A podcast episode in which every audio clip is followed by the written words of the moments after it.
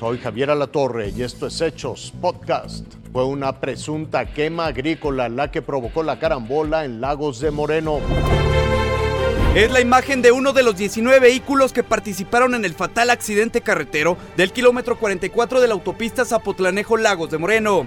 En la videograbación se observa cómo el humo que emanaba por la quema de pastizal dejó con nula visibilidad a los conductores, situación que aparentemente provocó el siniestro.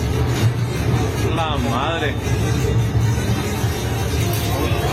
El saldo fatal fue de seis personas, cinco de ellas murieron calcinadas. A través de redes sociales, allegados han confirmado la identidad de tres fallecidos. Luz Agrario González, quien fue regidora de Guadalajara y actualmente laboraba en la Secretaría de Salud, Gustavo Manuel Ríos García y José Ignacio Vaca, ambos empresarios ganaderos de Jalisco y Aguascalientes. Los servicios de emergencia trasladaron a 21 personas lesionadas a distintos hospitales de Tepatitlán y Guadalajara, entre ellas Miriam Rubio y Judith García.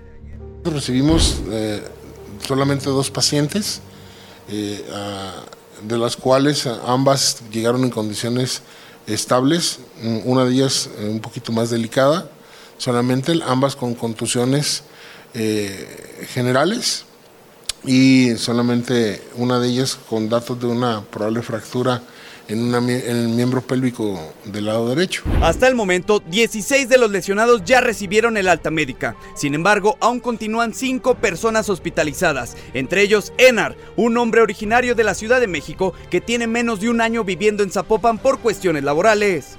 Está en terapia intensiva y sí, estamos esperando pues un milagro que reaccione bien en estas 72 horas que van a ser críticas, porque está en coma, pero este, va evolucionando. Con maquinaria pesada, personal de distintas corporaciones trabajó durante más de 24 horas para el retiro de los vehículos calcinados que quedaron obstruyendo la autopista. Fernando Roldán, Fuerza Informativa Azteca. Productores de hortalizas dicen que las pérdidas producidas por la ola de calor llega al 40%. Es tierra que hoy no produce. Por esta intensa ola de calor, Héctor ha perdido el 40% de su cosecha. Aquí nosotros cultivábamos lechugas, prácticamente el año pasado todavía lo, lo sembramos. El calor tan fuerte que está es lo que no nos deja, no nos permite sembrar. ¿Por qué? Porque al final de cuentas esta tierra que a pesar tendría que estar húmeda, ahorita en estas épocas está seca.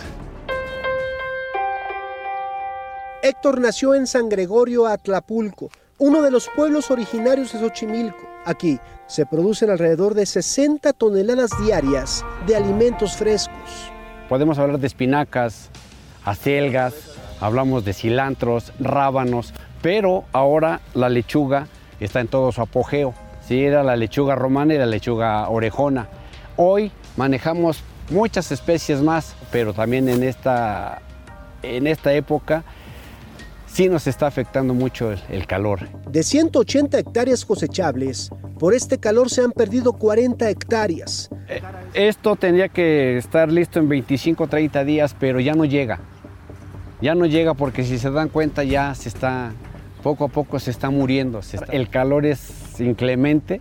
La derrama económica que va a dejar de percibir nuestra gente del campo, nuestra gente de, de la Chinampa, son aproximadamente 96 millones de pesos. El intenso calor está acelerando el proceso de evaporación de estos cultivos, por lo tanto los productores tienen que regar cada vez más su siembra, pero no ha sido suficiente. El sol está quemando todas las matas. Y además San Gregorio se está quedando sin agua. Los canales se están secando. Esto ya está todo seco, está todo seco. Este problema ya es añejo, lo hemos traído de años.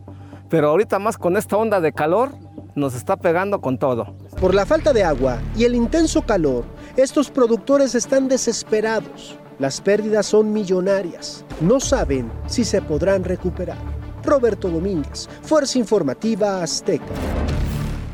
Hasta aquí las noticias, lo invitamos a seguir pendiente de los hechos.